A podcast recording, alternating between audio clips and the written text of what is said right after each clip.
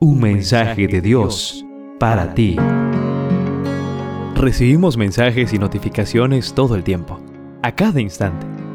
¿Estás listo para recibir el mensaje de Dios para ti? Primera carta de Juan capítulo 3, versos 17 y 18 dicen así. Pues si uno es rico y ve que su hermano necesita ayuda, pero no se la da, ¿cómo puede tener amor de Dios en su corazón? Hijitos míos, que nuestro amor no sea solamente de palabra, sino que se demuestre con hechos. La reflexión para hoy lleva por título, Piensa en los demás. Como cristianos, cada día de nuestra vida hemos de apartar tiempo y espacio para los demás. Si lo haces, descubrirás que hay mucha gente a tu alrededor que está atravesando toda clase de situaciones dolorosas. Recuerda que el mar muerto le llaman de esa manera porque de manera acertada, que fuera del egoísta corazón humano, no hay nada que viva para sí. No hay ningún pájaro que surca el aire, ningún animal que se mueve en el suelo que no sirva a alguna otra vida. No hay siquiera una hoja del bosque, ni una humilde brisna de hierba que no tenga su utilidad.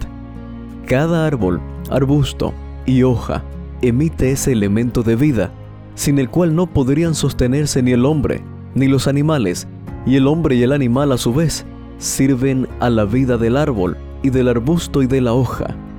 El deseo de todas las gentes. Página 12. El sermón profético de Jesús. Él le dedicó la conclusión a este tema y dirá el rey a los que estén a su derecha, vengan ustedes, los que han sido bendecidos por mi Padre, reciban el reino que está preparado para ustedes desde que Dios hizo el mundo. Pues tuve hambre y ustedes me dieron de comer. Tuve sed y me dieron de beber. Anduve como forastero y me dieron alojamiento. Estuve sin ropa y ustedes me la dieron. Estuve enfermo y me visitaron estuve en la cárcel y vinieron a verme. Entonces los justos preguntarán, Señor, ¿cuándo te vimos con hambre y te dimos de comer? ¿O cuándo te vimos con sed y te dimos de beber? ¿O cuándo te vimos como forastero y te dimos alojamiento?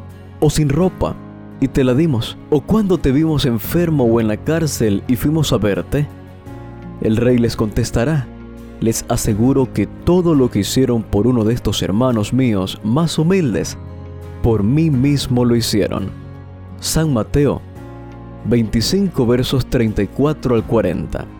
Sabes, hoy es un buen día para pensar en los demás, para hacer el bien sin mirar a quién se lo hacemos, para manifestar hacia los sufrientes la misma actitud que Cristo les manifestó. Hoy, Jesús te dice, todo lo que hagas por los pobres y desafortunados, lo estás haciendo por mí. Dios te bendiga. En cada lectura podrás conocer un poco más y mejor a Dios, así como aprender de sus distintos atributos como santidad, justicia, protección y salvación. Descubrirás entonces que Dios es tu pastor, que te da paz, que provee para tus necesidades, que es tu estandarte y tu torre fuerte un mensaje de Dios para ti.